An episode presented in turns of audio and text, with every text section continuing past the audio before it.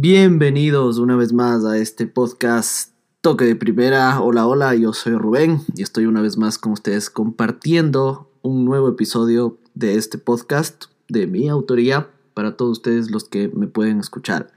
Como ustedes sabían, eh, uno de los objetivos principales de este podcast es la selección ecuatoriana de fútbol, hacer un análisis de la misma, irle siguiendo partido a partido y sobre todo apoyarle, hacer fuerza, evidentemente analizar lo que se debe analizar y criticar cuando se tenga que criticar. En un podcast, más bien en un episodio pasado que hicimos con Pedro, logramos analizar el partido de, de Ecuador-Argentina, más bien de Argentina-Ecuador, iniciando las eliminatorias donde perdimos por 1-0 con gol de penal de Messi tras una falta de Pervis de Stupiñán. Eh, lo hablamos de eso en el anterior, en uno de los anteriores episodios. Pero lamentablemente por cuestiones de tiempo y por cuestiones de logística más que nada, eh, hay muchas obligaciones que cumplir. No me he podido dar el tiempo de mm, alimentar un poco este podcast, pero hoy que tuve un poquito de tiempo lo, lo voy a hacer porque realmente lo merece, porque la selección ecuatoriana de fútbol para mí es lo más grande que tiene este país y es el factor común, como he dicho muchas veces, que tiene la población Em, los habitantes de Ecuador, los migrantes, la gente que esté por todas partes del mundo, lo que más identifica es y lo que más une al pueblo ecuatoriano para mí es la selección y en este caso el fútbol. A donde uno quiera que vaya, si es que ve una camiseta amarilla o si es que Ecuador juega ese día y está en otro país, realmente es, es imposible no emocionarse con ver algún compatriota o inclusive aquí mismo, en Ecuador cuando uno ve por la calle, gente caminando con la, con la camiseta, escuchando la radio, escuchando el, el, típico, las típicas previas con las canciones de Si se puede, con el Quiero amanecer soñando, con todas esas canciones de, de, de Damiano, que en ese, recuerdo en esos procesos que fuimos en, al Mundial en Corea y Japón y para Alemania. Sin duda, la eh, selección ecuatoriana de fútbol ha tenido un buen comienzo, ha hecho un buen balance y es por eso que vamos a analizar un poco el cierre de año 2020 de la eliminatoria a Qatar 2022 eh, por parte de la Conmebol, en este caso de netamente analizando de Ecuador. Empecemos con Uruguay porque realmente ahí nos quedamos.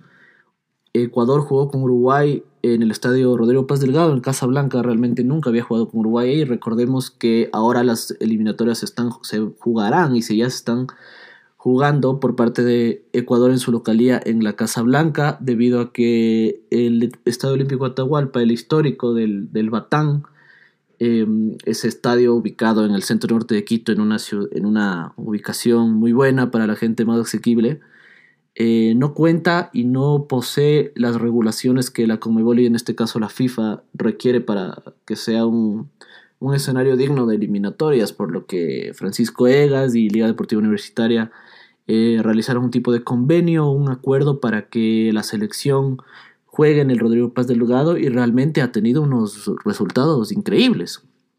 Em, con, con Bolillo Gómez, para el Mundial de Corea-Japón 2002 se jugaron apenas dos partidos en el Rodrigo Paz Delgado. Recordarán el primero con Venezuela, que Ecuador ganó 2-0, goles de Tim y de Alex Aguinaga. Recuerdo el, el festejo bailando del team con Alex y, también los dos goles de Tim Delgado para ganarle a Bolivia 2-0.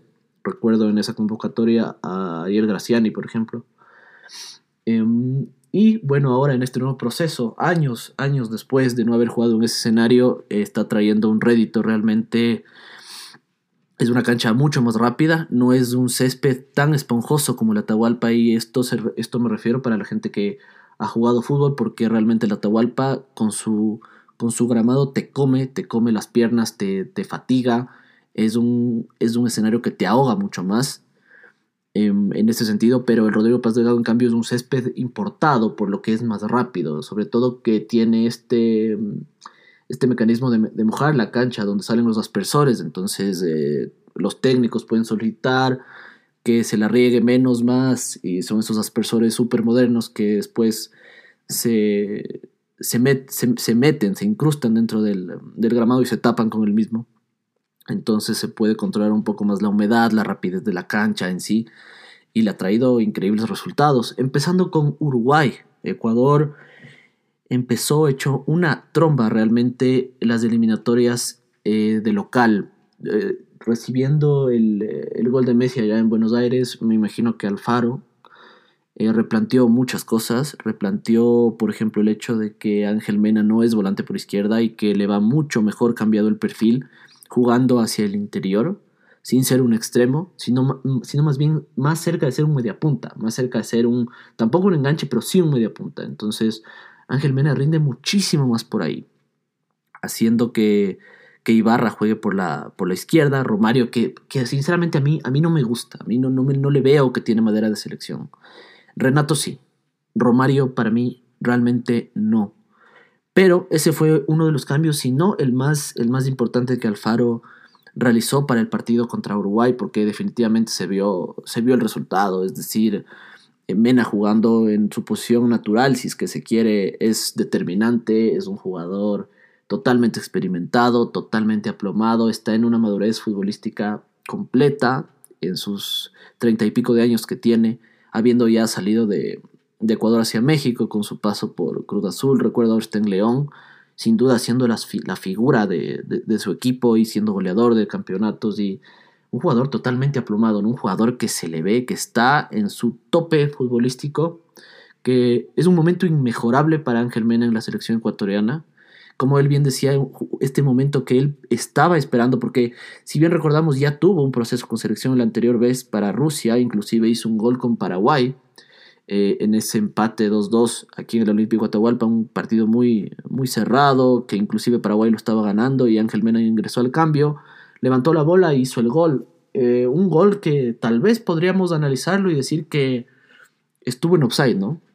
Pero bueno, eso es historia pasada del anterior proceso.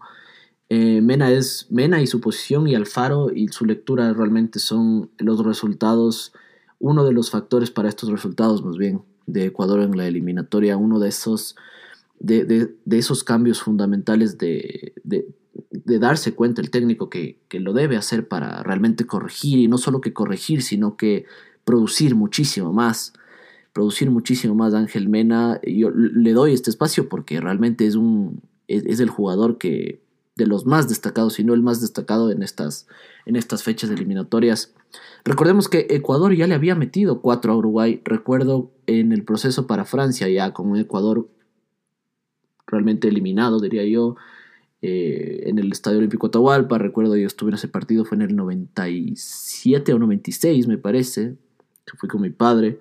Ahí hizo gol Alex Aguinaga, hizo el Team Delgado. Recuerdo que el Team Delgado ahí, evidentemente con su juventud, no usaba la 11, usaba la 13. Alex, evidentemente, era la figura de ese equipo y siempre que pueda lo mencionaré, siendo la, el máximo símbolo que tiene que ha tenido Ecuador en, en la selección ecuatoriana eh, de fútbol. Alex Aguinaga, para mí, el, el, el, baluarte más importante que ha tenido la, la, selección. Evidentemente, los jóvenes no lo pudieron ver, no lo pudieron ver en su, en su máxima expresión, pero recuerdo para ese proceso de Francia que Alex realmente se cargaba el equipo al hombro. Entonces, ahí Ecuador logró hacerle cuatro goles a Uruguay, pero ahora el contexto era muy, muy diferente, porque Uruguay siempre es un equipo muy duro y tiene jugadores interesantísimos. Yo digo, para nosotros, eh, por ejemplo, el hecho de recibir a, Suárez, a Godín, a jugadores como Cáceres, eh, que juegan en las mejores ligas y en los mejores equipos del mundo, eh, siempre es un atractivo, ¿no? Pero nosotros siempre tenemos que tener la perspectiva de ganarles. no vino Cavani, recién cogiendo ritmo en, en, el United, creo que eso fue bueno para Ecuador también, pero un mérito total de Alfaro al leer el partido como lo leyó, los goles se vinieron uno tras otro, uno tras otro, dejando realmente groggy al, al, rival, en este caso a Uruguay, y, y, con un Moisés Caicedo que realmente va creciendo partido a partido. Se lo ve en el Independiente del Valle, que parece que tiene, parece que tiene 10 años más, parece un jugador de 29 años y totalmente experimentado, como pausa, como, como tiene el fútbol tan claro, las asistencias que pone, la personalidad para jugar, para mostrarse y sobre todo un temple psicológico y emocional realmente, realmente destacable. O sea, para, para tú tener 18 años y, estar en la selección mayor y jugar al nivel que tienes realmente, tal vez inclusive el hecho de no tener público lo ayuda porque Moisés Caicedo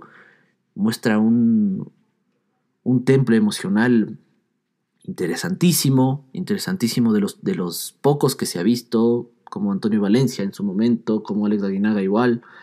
Entonces Moisés Caicedo está en una...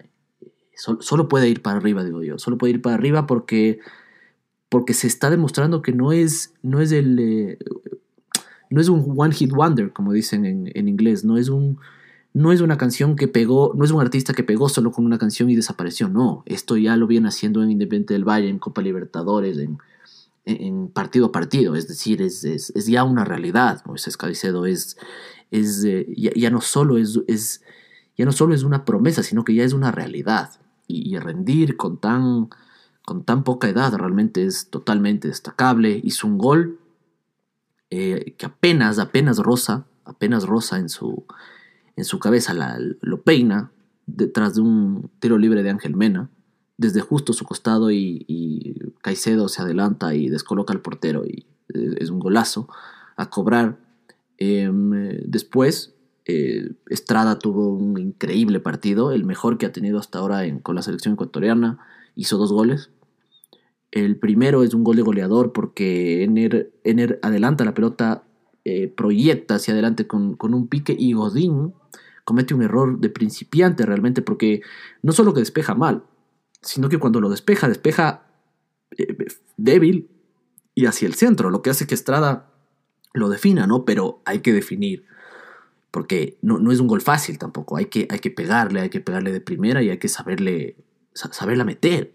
Y eso es lo bueno de Estrada, porque Estrada es un jugador, esos típicos delanteros que la que tiene, eh, no, si no la mete va muy cerca la que tiene, si no la mete va muy cerca, es, un jugador muy práctico, es decir, no está con, con chichecitos, sino simplemente la que tiene la pega. Era más o menos como el Team Delgado, el Team Delgado mucho más cabeceador, ¿no? No lo estoy comparando, ojo, pero es, ese tipo de, delantero y, así son los goles, literalmente eh, contra Uruguay. El segundo, el segundo gol de, Estrada es, es, un golazo, tras de, sobre todo por la jugada colectiva, ¿no? Porque ya en el segundo tiempo Ecuador sale y hay una jugada colectiva que el, propio Estrada eh, cabecea, Ener, Ener, Ener, realiza un taco, una asistencia lindísima y Estrada le pega de lleno eh, abajo con la, con la pierna derecha inatajable.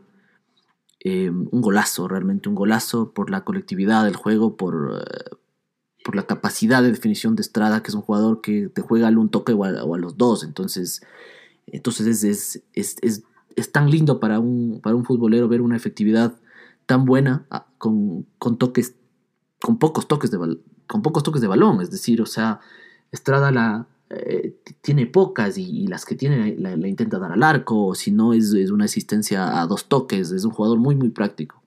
Y bueno, después con el ingreso de Gonzalo Plata, tras una jugada igual colectiva que queda rebotando en el área y Franco que también había ingresado eh, lo habilita y Gonzalo Plata define pisándola, ¿no? Pisándola y descolocando al arquero, porque en esa pisada el arquero se amaga. En esa pisada el arquero se amaga, el, defensa viene barriéndose, pero Gonzalo igual la pisa para un lado y el portero se amaga y simplemente la coloca con un, con un pequeño cachetazo del, del, portero, del arquero de Uruguay. Entonces, eh, Plata es de estos jugadores es de estos jugadores que aquí en Ecuador eh, salen pocos, ¿no? salen con esa calidad, con ese, con ese drible que, que realmente es, es muy estético, es, es, lindo ver a esos jugadores, a la gente, a, la audiencia en general le encanta porque tiene mucho amague, tiene mucho drible, obviamente muchas cosas que corregir todavía, Plata es un, chico muy joven y, yo creo que tiene un techo, techo altísimo, al igual que Moisés Caicedo, Em, tiene unas cualidades, como digo, que, nosotros no, estamos acostumbrados a ver en un jugador ecuatoriano históricamente. Entonces, eh, yo, estoy seguro que Plata es de esos jugadores que, que, son, él, es guayaquileño, es, el típico jugador y los que han jugado en la calle, en el barrio, eh, eh, lo, van a comprender, porque a mí me ha pasado, yo, yo, yo jugaba en la calle, jugaba en el barrio con mis amigos literalmente al lado de los carros, el la típica historia de la pelota que se te queda abajo de, de las latas de los carros o que se te va al lado de las casas y, después uno termina lastimado las piernas y las manos porque se caía en el pavimento, pero Gonzalo Plata es de esos típicos jugadores de, barrio, ¿no? De, calle, de, de, estilo FIFA Street, por ejemplo, que, que, tiene esos amagues que te la pisan, que te amagan, que, son habilísimos, que en una baldosa te comen. Es, es, eso son, ese es Plata, es el típico jugador de barrio de Guayaquil y, se lo nota, tiene ese, estilo, tiene esa esencia y, en pocos matices de los, de los partidos se lo ve, ¿no? Eh, podría ser más práctico, totalmente tiene mucho que aprender y mucho que mejorar sobre todo, pero, pero Plata tiene un techo altísimo y, realmente Ecuador hizo un negocio eh, buenísimo con Uruguay, porque Uruguay es un rival siempre que está en media tabla para arriba, no es de los que está top, sí ha entrado a mundiales segundo, pero generalmente le cuesta a Uruguay. No le cuesta eh, tanto a Argentina y a Brasil, pero a Uruguay le cuesta más. Sin embargo, Uruguay a veces tiene mejores rendimientos en, en, los mundiales que, la propia Argentina, pero para llegar le cuesta un poquito más. Y, yo te digo, un, yo les digo más bien un, un rival como Uruguay, eh, obviamente merece respeto, pero aquí, aquí tenía que perder y Ecuador lo, lo, pasó por encima, em, mencionando también las eh, eh, fallas en defensa, ¿no? Unos errores infantiles, completamente como, como, como nos pasó en Argentina con la inmadurez de, de Pervis Estupiñán, que, que, cometió un penal por un vendaval, por una barrida totalmente innecesaria, por, por las revoluciones subidas de tono, evidentemente.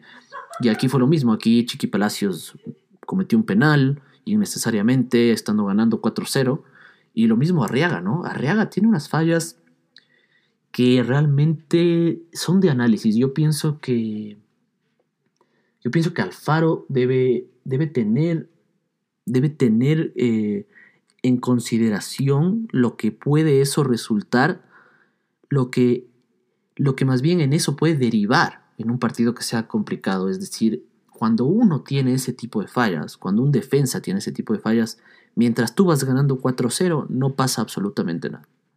Pero en un partido más complicado, que vayas empatando o que inclusive vayas ganando por la mínima, te, mata, te cambia totalmente el partido, porque Arriaga salta con los brazos en el aire. Y eso no puede pasar.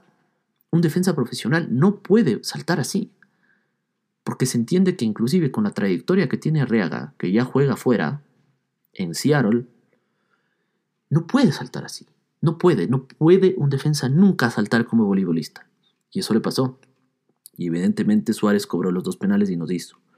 ¿Qué pasa si hubiéramos estado 2-0, por ejemplo? Evidentemente no hay que hablar de cosas hipotéticas, pero Alfaro debe analizar y debe analizar el rendimiento de Arreaga, porque tiene errores muy infantiles en todo caso, Ecuador ganó y todo felicidad. Eh, meterle cuatro a un rival, a cualquiera que sea, ya sea Uruguay o ya sea el más débil o el más fuerte, siempre, siempre va a ser.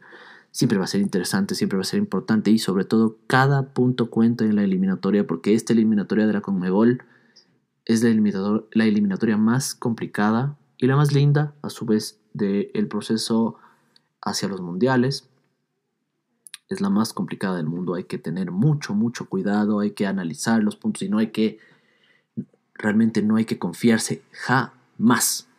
En todo caso, Ecuador ganó, ganó con Uruguay, lo hizo con autoridad, lo hizo con mucha autoridad. Como digo, para mí la figura del partido fue eh, Michael Estrada por sus dos goles. Una mención para Mena, evidentemente que, como lo dije, está en un momento muy bueno y Ener jugó muy bien también ese partido sacrificándose, corriendo. Tuvo una corrida que igual fue gol de Estrada anulada por el VAR.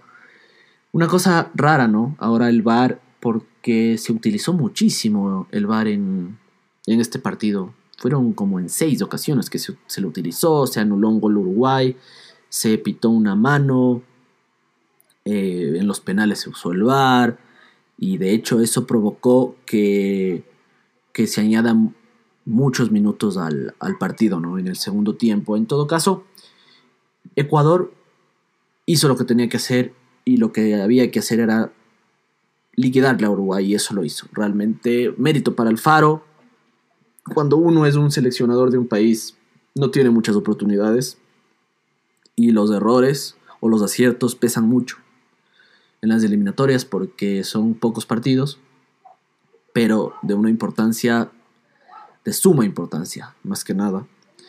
Em, la última vez recuerdo que Ecuador se enfrentó a Uruguay por eliminatorios aquí en el país fue el 12 de noviembre del 2015. Ese partido ganamos 2-1. Aquí en el Olímpico Atahualpa estuve presente. Eh, hizo gol, recuerdo, Caicedo. Hizo gol Fidel Martínez. El gol de Felipao, sobre todo, es, fue, muy bueno.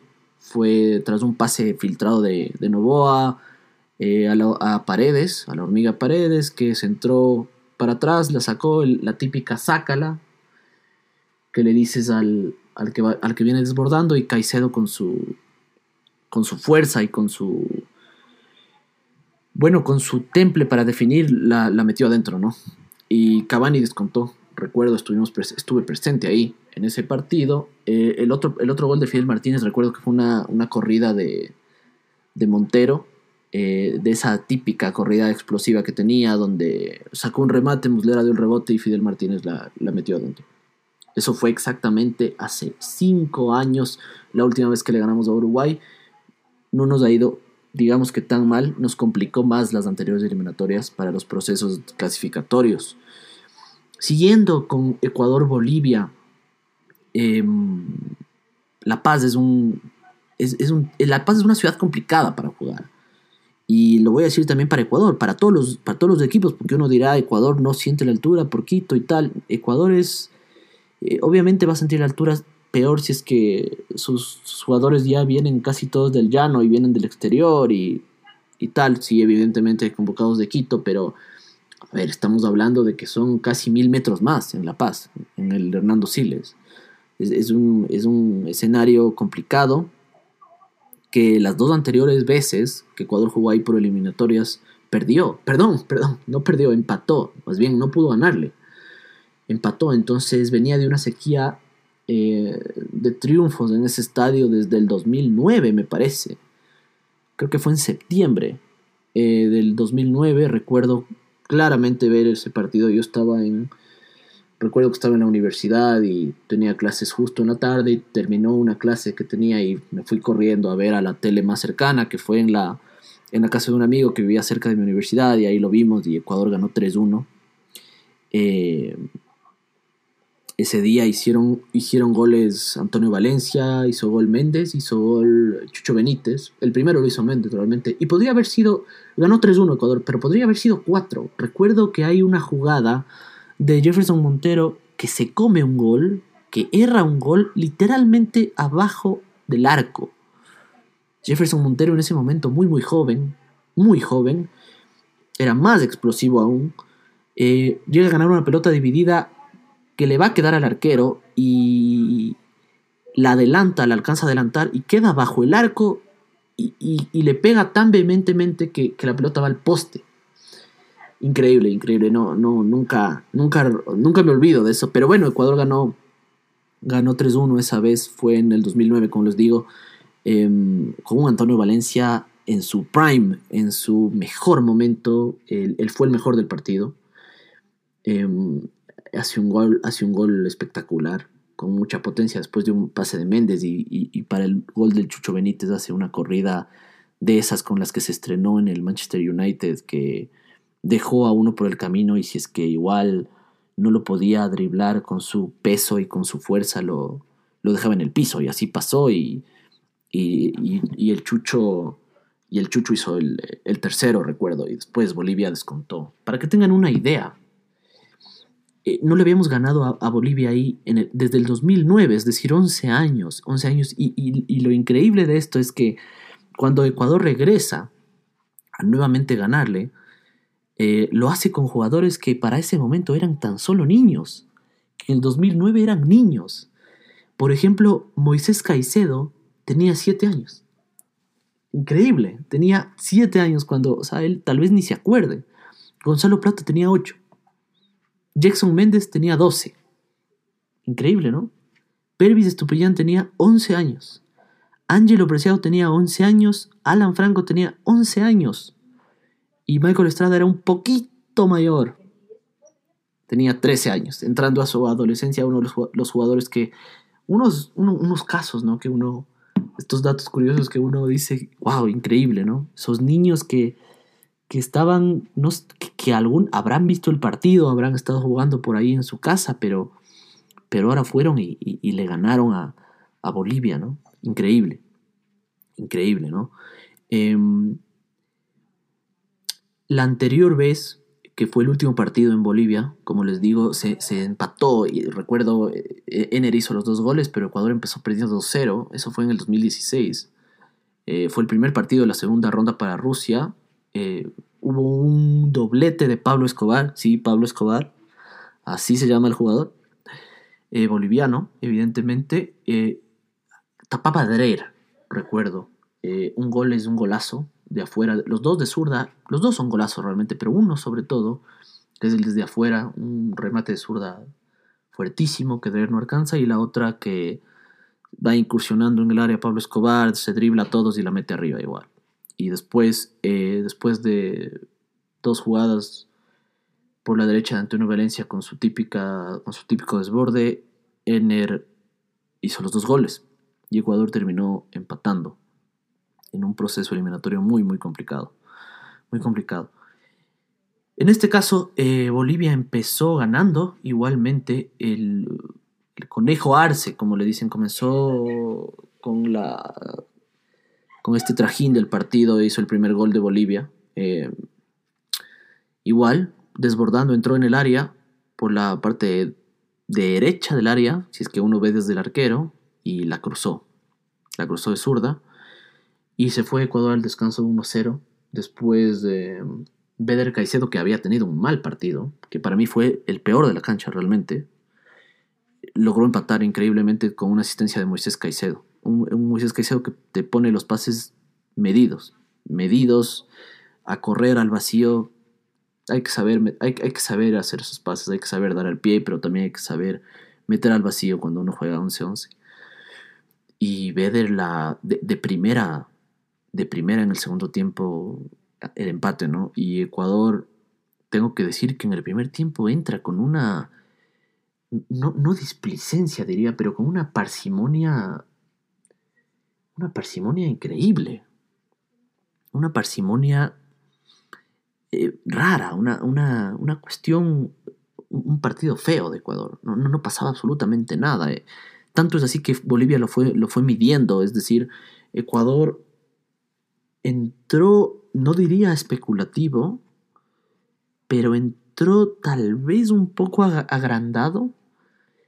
No quisiera creer que es así, pero entró muy parsimonioso. Y eh, Bolivia lo fue midiendo y le dio un golpe de realidad y en el segundo tiempo cambió el partido evidentemente. Después otra vez Moisés Caicedo asiste a Mena jugando con su perfil cambiado y hace un gol típico de jugador zurdo que juega por la derecha, ¿no? Que se va metiendo, se va incrustando hacia, adentro y después define al poste. Un golazo de Mena. Realmente un, un momento inmejorable, diría yo, de, de, Ángel Mena. Del ex Emelec Moreno Martins empata el partido tras un córner sin, sin, sin marca alguna, ¿no? Sin marca alguna. estos son errores infantiles que se tienen que cometer porque la gente que no se tienen que cometer porque, porque la gente no, sé si les da la mayor importancia, a veces se, se deja nublar por el triunfo. Está bien, está bien alegrarse, pero también hay que tener perspectiva de las cosas que pasaron. Y después Gonzalo Plata igual ingresó a, a sus bailes, a sus corridas, a sus arremetidas contra la defensa, a jugar siempre de, de cara al arco y en una de esas jugadas, jugando por la, por la izquierda, hay un penal. Que yo les digo, si es que no habría el VAR, evidentemente no lo pitaban. Y esto es así porque Ecuador ha vivido tantas injusticias durante toda su, durante toda su historia que, que, que, por fin el VAR puede hacer un poco de justicia. Nos hace un poco de justicia a nosotros. Ecuador ha vivido un sinnúmero de injusticias durante toda su historia futbolística y esto hubiera sido una vez más esto hubiera pasado una vez más, pero con la tecnología evidentemente se pita un penal em, que se demora en revisar y después Carlos Grueso tomó la responsabilidad y lo clavó abajo en la, a la izquierda del arquero. Yo les digo, Carlos Grueso ha mejorado, ¿no? Yo le daba palo a Carlos Grueso, sinceramente. Le, le criticaba, le, realmente le decía que no tenía nada que hacer en la selección, inclusive decía que su empresario es el mejor empresario del mundo por colocarlo en por colocar un equipo solo de afuera. Los técnicos dicen que Carlos Grueso es un jugador técnicamente perfecto, que hace lo que el técnico le pide. No es un jugador muy vistoso, ha mejorado, ha mejorado mucho. Inclusive yo me llevo, yo me llevo a yo llevo a pensar que es de los baluartes de, de Alfaro, va a ser titular inamovible, aunque a mí particularmente no, yo no tengo nada en contra de él, realmente nada. Me parece que es un buen muchacho y es profesional y, tal. Pero a mí no me encanta. En todo caso, Grueso nos dio el triunfo. Hay que, hay que también tener el temple para pegar un penal. Porque sabes que si es que no la metes, realmente no ganas los tres puntos en ese contexto del partido. Pero le doy su mérito porque él agarró la pelota, no preguntó a nadie y la, y la metió y la metió adentro. Inclusive yo, yo, yo llego a pensar que, como digo, Grueso no, no lo está haciendo mal, lo está haciendo mejor. Evidentemente está teniendo sus mejores participaciones con Ecuador. Pero yo, por ejemplo, me quedo con Méndez. Y con esto quiero hacer la transición al partido de Ecuador-Colombia, porque Grueso sale,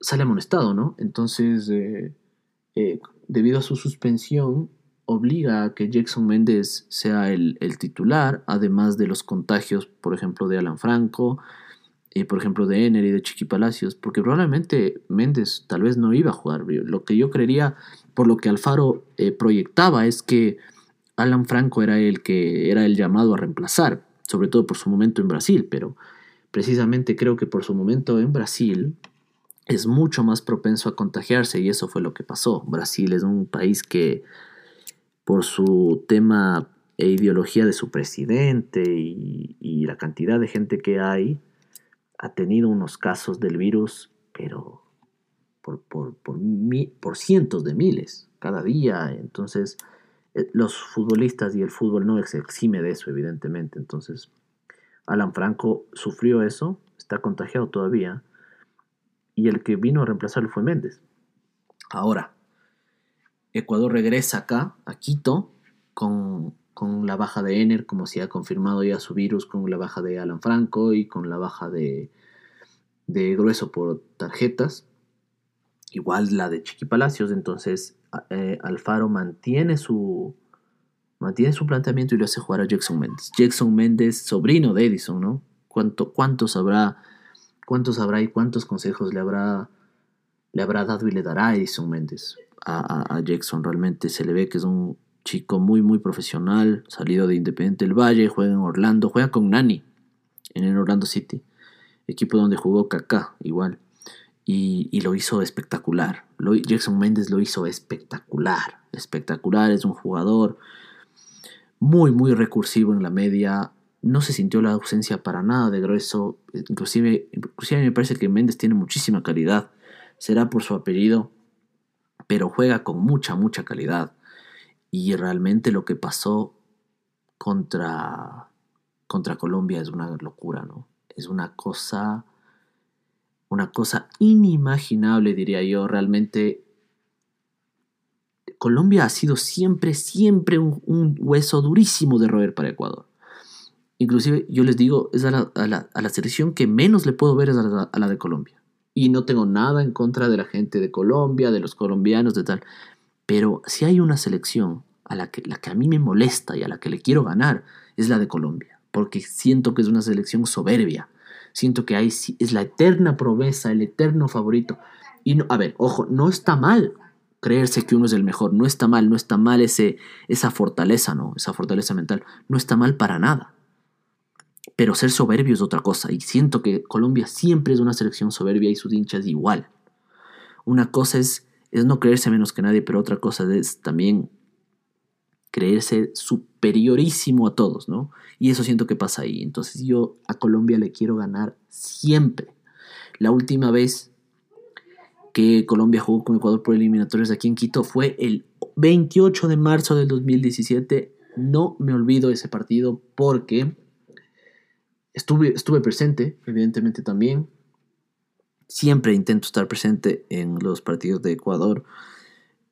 El único que ya no estuve presente desde, desde hace años que no me pasaba eso fue el 3 a 1 con, con Argentina, que ya lo he comentado antes. Pero este 28 de marzo del 2017, Colombia nos gana 2-0 con un gol de rebote de James Rodríguez y con otro gol de, de cuadrado, tras una asistencia de James también. Recuerdo claramente ese partido porque yo ahí nos quedamos fuera del Mundial. Ese partido, ahí nos quedamos fuera del Mundial, porque Colombia al ser rival directo nos sacó 6 puntos en toda la eliminatoria y nos quedamos fuera ahí. No nos quedamos fuera con Perú. La gente todavía decía que tenía chance. Yo, yo igual fui al partido con Perú pero la clasificación se perdió ahí. Y no solo pasó eso, sino que hubo un contexto político de por medio horrible en el estadio, algo que yo nunca, nunca viví. Algo que yo nunca viví durante todos los años que he ido a la Atahualpa, durante todos los años de eliminatorias que he tenido la suerte de experimentar. Jamás viví lo que viví en ese partido. Y ni siquiera hablo futbolísticamente, y ni siquiera es algo que me pasó a mí. Pero el país vivía un contexto político de las elecciones del 2017. Y lo que pasaba era que eh, si bien recordarán, em, Lenin Moreno era el candidato del, correísmo. Y, qué feo hablar de política, realmente, qué feo hablar en este podcast de política, pero tengo que decirlo porque eso pasó en ese partido. Bajo el contexto, Lenin Moreno era el, el candidato y Lazo era la oposición, ¿no? Y por primera vez en mi vida yo vi que ingresaron infiltrados, disfrazados de hinchas, al, al estadio simpatizantes del correísmo, y yo lo cuento porque yo lo viví, porque yo estuve ahí, porque yo fui, y cada vez que la gente coreaba el fuera correa fuera, estos infiltrados tenían una especie de bubucelas, tenían unas cornetas más chiquitas, tenían todo, y el rato que se empezaba el fuera correa fuera, estos infiltrados, pagados, como quieran llamarlo, mancharon el partido, porque la gente evidentemente también desubicadamente cantaba el fuera correa fuera, pero eh, hubo una especie de... de habían como enfrentamientos, habían como enfrentamientos que ya eran ajenos al, al hinchar por, el, por la selección, habían enfrentamientos en la preferencia, yo estuve en preferencia en ese momento. Em, entonces eh, fue, horrible. Recuerdo que no, sé si es que Lazo también estuvo presente en el partido, no tenía que haber ido. Entonces la gente se enfrentaba, la gente se peleaba, hubo problemas a las, a las salidas. Horrible, horrible, horrible. Entonces no solo que perdimos la clasificación de ese partido, sino que perdimos tanta dignidad los que estuvimos ahí presentes. Y qué feo meter la política, pero no, fue, fue terrible, realmente una cosa espantosa. Sé que hubo gente que después de este partido ya no quiso volver nunca más a, una eliminatoria y, con, toda la razón, porque fue, un, fue, fue realmente feo.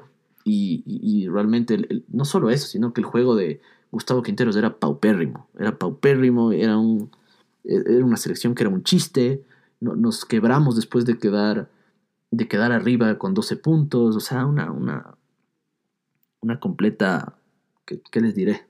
Una completa no sé, fue, una porquería realmente e, ese proceso por el técnico, por el contexto, por, por todo, por todo. O sea, ese partido nos quedamos fuera. La última vez que le habíamos ganado a Colombia, igual en el Atahualpa, y también estuve presente, fue en el 2012. Recuerdo claramente, gol de Chucho Benítez. Em, fue un córner por la, por la izquierda que lo cobran corto y Walter Ayovila alza, tenía un muy buen pie y la bola queda filtrada y el Chucho le el Chucho remata con la cabeza, golazo. Golazo y Ecuador ganó 1-0, un partido muy muy complicado. Colombia siempre es difícil, siempre es difícil. Siempre, no se diga ya, allá le hemos ganado una vez en la historia, pero Colombia siempre es un, es un rival muy complicado para Ecuador, muy muy complicado. Esperemos que esta eliminatoria podamos arrancar puntos allá en, en Barranquilla o donde sea que se juegue porque, porque ya es hora, porque ya es hora. En todo caso, em, eh, el Chucho hizo el gol y Ecuador ganó y esa fue la última vez que le ganamos a, Colombia en ese en este contexto de las eliminatorias. Y bueno, lo del 6 a 1 es una cosa bestial, brutal, todos los adjetivos calificativos para lo que pasó ese día inédito, histórico, inaudito, increíble, impresionante. Eh, Colombia realmente bajó a su realidad. Le dimos un golpazo de realidad, no solo al equipo, sino a sus hinchas. Porque la soberbia no es buena en ningún aspecto y en el fútbol la mejor manera de quitarles es metiéndoles una goleada y eso fue lo que pasó. Pero no creo que nadie se imaginó tampoco. Yo tenía pronóstico reservado, no quería dar mi pronóstico, no... A veces digo, sí le ganamos, no le ganamos, pero yo decía, Colombia es duro, Colombia es duro, Colombia es duro. Y Ecuador salió con una personalidad que yo pocas veces he visto en una selección ecuatoriana. Con un 6 a 1 que yo diría esas cosas que son casi irrepetibles, ¿no? Que iba un gol tras otro, un gol tras otro, un gol tras otro. Colombia venía pésimo, con un juego, realmente, perdón que diga y perdón que me exprese así, pero un juego de a perro contra Uruguay, que le clavó tres igual en Colombia. Eh, y acá lo confirmó. Queiroz no juega nada. Queiroz no tiene equipo, Queiroz no tiene jugadores y yo creo que difícilmente eh, Colombia pueda ir al Mundial manteniendo este proceso con el, con el entrenador portugués. Eso sí, eso sí falta mucho todavía. En todo caso, la realidad es que Ecuador le metió 6. El primer gol lo hizo Arboleda, un golazo, ¿no? Digo un golazo por, por, por, el, por el tema de que Arboleda es defensa y la definió bien y la definió de primera. Eh, lo increíble es que la asistencia otra vez fue de Moisés Caicedo. Es que es increíble este muchacho, es, es realmente, es...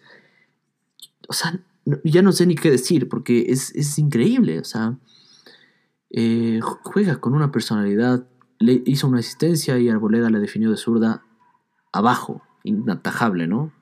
Y de esos remates rapidísimos. Después, eh, saca el arquero y Arriaga la despeja y Mena, Mena la define como crack. Pero lo que la gente tiene que entender es que para bajar la pelota, como la bajó Mena, tienes que ser muy, muy bueno. Muy, muy, muy bueno. Vean este, solo miren este ejemplo. En el, en el Mundial del 2006, cuando Carlos Tenorio erra el gol contra, contra Inglaterra, fíjense cómo Carlos Tenorio baja la pelota. Ahora fíjense cómo baja Ángel Mena. Solo si se dan el tiempo, vean. Y si es que Carlos Tenorio hubiera bajado la pelota como Mena, tal vez hubiera hecho el gol. Porque los micro minisegundos que él pierde, él pierde bajándola mal, porque le rebota un poco, Mena la amortigua y la deja servida. Un golazo. Está jugando increíblemente bien Ángel Mena, como en sus años en el Emelec.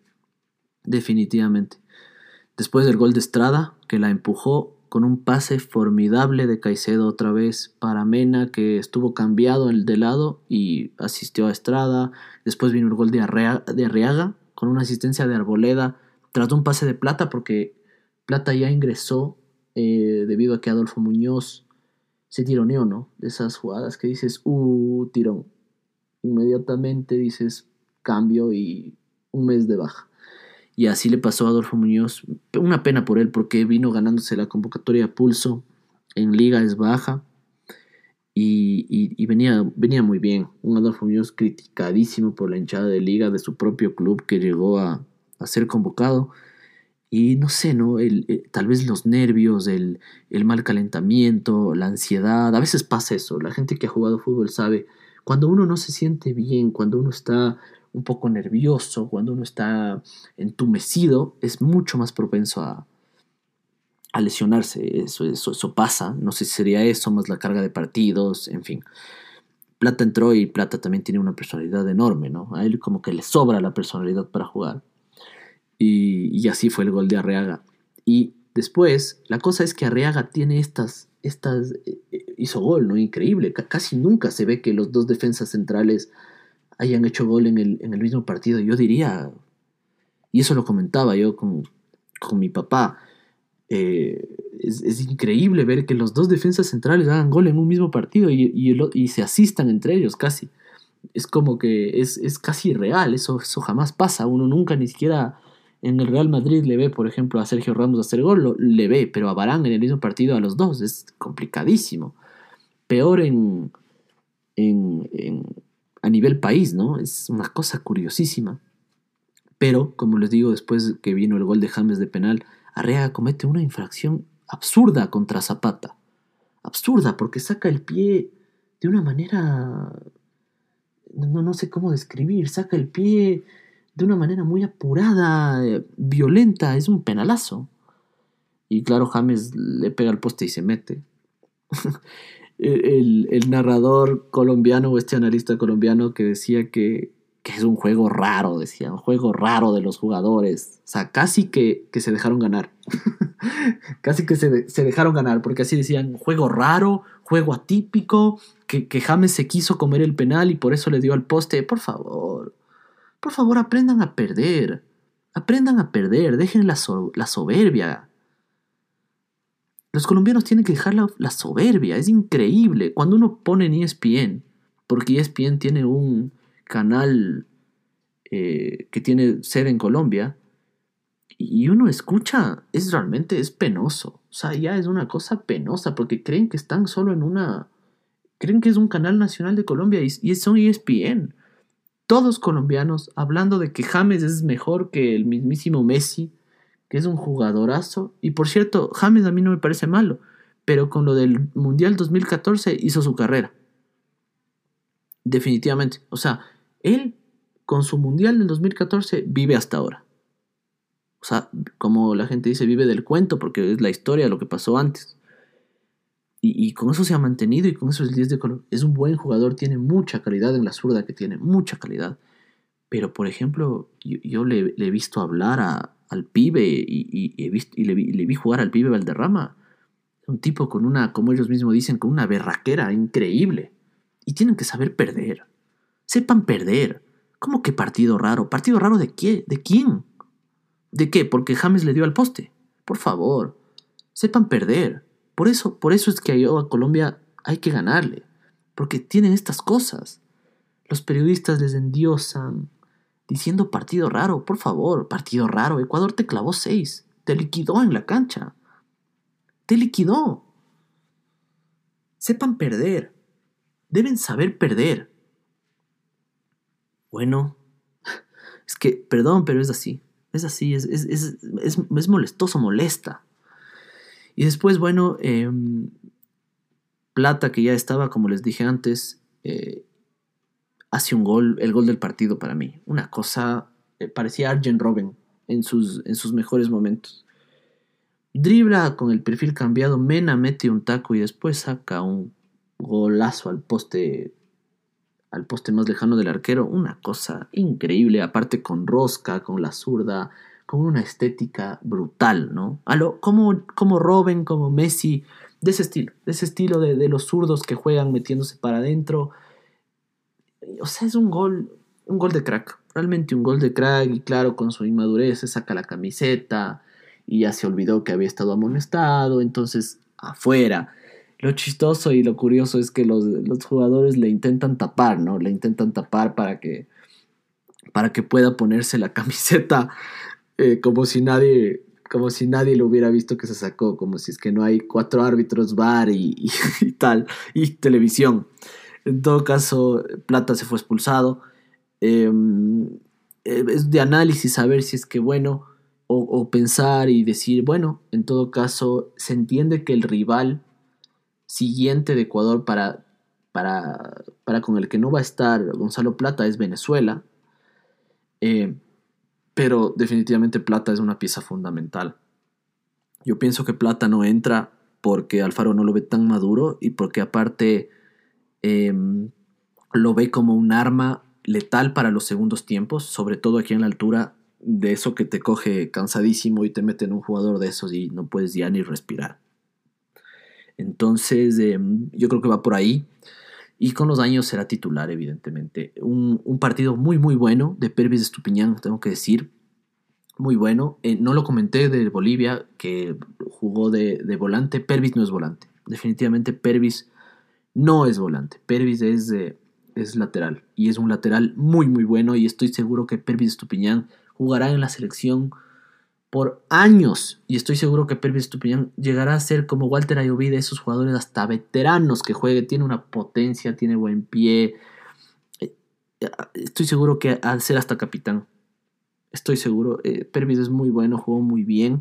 Y tuvo su premio con el tiro libre, ¿no? Un tiro libre que al principio parecía que que lo hizo Arriaga, pero yo apenas vi la primera apenas vi el primer reprise dije es gol de Pervis, es gol de Pervis sin tener el, el goal line technology, yo dije es gol de Estupiñán y tal cual, no me equivoqué, fue gol de Pervis y se merecía porque porque es un buen jugador, es un jugador con mucha proyección, porque se lesionó, porque estuvo estuvo lesionado, porque vino volviendo, porque hizo un, muy importante desgaste, porque porque a Cuadrado lo tuvo en el bolsillo, literalmente eh, y, el 6 a 1 es una cosa para festejar. Si es que si es que hubiera habido público, bueno, tal vez no hubiera sido el mismo resultado, tal vez hay más, presión, de eso que la tribuna te, te grita, te, te silba, te, te, hace, te hace de cierta manera, pero en condiciones normales eh, es un resultado para que la gente de Guayaquil se vaya a la Víctor Emilio, para que la Chiris esté explotada, para que Ponciano esté... Puff, en ese contexto todo algarabía, ¿no? Y de todas maneras, el país es más feliz, la gente produce mejor, o sea, para mí todo se mejora cuando Ecuador gana. Cuando la selección gana, yo, estoy seguro que somos más productivos, estoy seguro que todo, todo se mejora, el, el ánimo se, se, mejora, la moral se mejora, todo es mejor, todo es mejor. Al menos para los futboleros, estoy 100% seguro que es así, porque a mí me pasa y, y, realmente es, una felicidad indescriptible, sobre todo de, la manera que, se dio el partido. Em, Ecuador empezó la eliminatoria marcando o haciendo 10 goles en los dos primeros partidos que tuvo, o sea, 4 contra Uruguay y, 6 contra, contra Colombia. Increíble hablar de estos números, ¿no? Increíble, es que uno tiene que tener perspectiva. 4 contra Uruguay y 6 contra Colombia. 10 goles. Y solo existen dos precedentes en Sudamérica que fueron igual. Chile para el Mundial de Inglaterra 66 y Brasil para el Mundial de México 70. Y ambas selecciones que empezaron así se clasificaron a la Copa del Mundo. Este, este dato lo arrojó Mr. Chip, recuerdo el día del partido. Así como recuerdo también hace cinco años que Mr. Chip arrojó el dato que lo hemos conversado en los otros episodios donde nunca, nunca antes en la vida un, un, país o una selección que haya empezado ganando los cuatro primeros partidos se quedó fuera del mundial y Ecuador dijo hold my beer, no han dicho nada que yo voy a romper ese, yo voy a romper esa tendencia. Esperemos que esta vez no pase lo mismo y a eso quería entrar. Ecuador tiene que tener mucha, mucha, mucha perspectiva y la gente y sobre todo los periodistas, por favor, tengan perspectiva de lo que está pasando. Recién van cuatro partidos de Ecuador, está en zona de clasificación cerrando el año, pero no hay que perder el norte, no hay que endiosar a los jugadores, no hay que hacerles que se crean lo mejor del mundo porque no se ha ganado nada, porque con el impresentable de Gustavo Quinteros nos quedamos fuera, porque porque tuvimos inclusive un mejor proceso al inicio de la anterior eliminatoria y nos quedamos afuera, nos quedamos, quedamos octavos. Por favor, fue una vergüenza esta selección. Yo creo que hay madera, yo creo que son muy jóvenes los jugadores y son muy, muy buenos, muy proyectables si se quiere, pero hay que tener mucha perspectiva, mucha perspectiva. Alfaro tiene que ir paso a paso, la eliminatoria es muy, muy larga hasta marzo, que es la siguiente fecha con Venezuela, puede pasar muchas cosas. La doble fecha que, es con Chile. Se pueden, se pueden lesionar jugadores, eh, los rendimientos varían. Es decir, pueden pasar muchas cosas. Entonces, si la gente, si la prensa les empieza a endiosar, si les dicen por las redes sociales, si les dicen por el Instagram, por el Twitter, la gente y los jugadores que son sobre todo jóvenes pierden el norte, pierden el sentido de todo lo que pasa, se marean, no tienen todavía la madurez como para, para, ir caminando poco a poco, se marean un poco. Entonces, por favor, hay que ser prudentes. Yo pido prudencia y, hay que aprender de la historia. Por favor, seamos prudentes y a los comunicadores no endiosen jugadores, no pongan jugadores en la selección, dejen el regionalismo, dejen el regionalismo ya, estamos 2020 y seguimos, seguimos siendo regionalistas. Por favor, dejen el regionalismo de un lado, dejen de pedir que vaya, el, vaya, vaya Damián Díaz a la selección. O sea, por favor, tengan perspectiva. Vamos a, vamos, todos somos un país, tenemos que ir al mundial. Todo es mejor si vamos al mundial. Todo, todo es mejor. Todo, todo es mejor. Estoy convencido. Todo es mejor. Entonces, por favor, perspectiva. Lo que ahora tenemos diferente es que tenemos al Faro. Me refiero con el, proceso anterior, ¿no? Con respecto al proceso anterior. Alfaro es un técnico muy, muy mesurado. Le encanta hablar. Le encanta, le encanta hablar. Le encanta, le, gusta hablar más que a mí. O sea, si es que él tendría un podcast y episodios serían de tres horas. serían de tres horas cada episodio porque le fascina hablar. Cada pregunta es una cátedra. Cada pregunta que responde en la rueda de prensa es una cátedra para, para los periodistas, para los analistas, para todo el mundo. Se queda boquiabierto pero sobre todo es un tipo mesurado, es un tipo serio. Es un tipo serio, es un tipo que ni los goles festeja. Y yo amo los, los, técnicos que no festejan los goles. Me, encanta, me encanta. O sea, recuerdo cuando recuerdo de Luis Fernando Suárez, él era igual. Era un tipo muy mesurado, muy serio, muy calmado, muy, muy analítico. Y fue el mejor técnico que tuvimos en la historia ustedes podrán decir el bolillo, perdón, pero para mí es Suárez y eso es lo que yo pienso. Suárez fue el mejor técnico que Ecuador tuvo y era un tipo mesurado y calmado. Que, salió de la selección por temas de trincas y premios es otra cosa. Pero Suárez era un técnicazo y es un técnicazo para mí.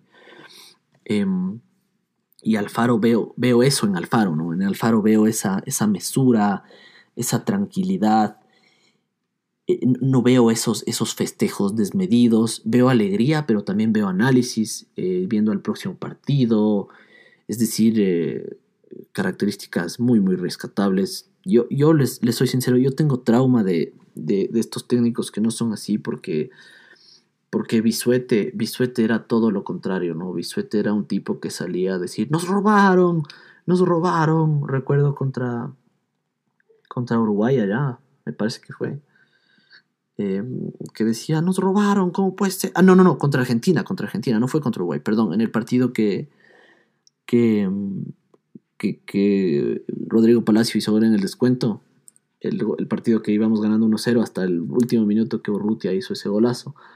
Salía Bisote a decir, nos robaron cuatro minutos, cuatro minutos de adición.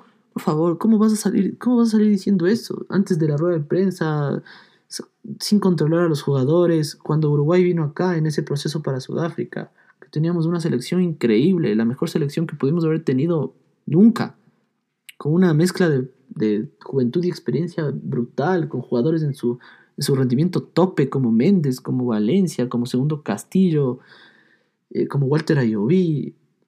O sea, y nos quedamos afuera porque nos quedamos afuera por, una, por, inmadureces dirigenciales, por inmadureces técnicas que yo tengo trauma y comentaba. Cuando Montero desborda, desborda en esa noche, eh, súper joven, como les digo, desborda y Antonio Valencia hace el gol de cabeza.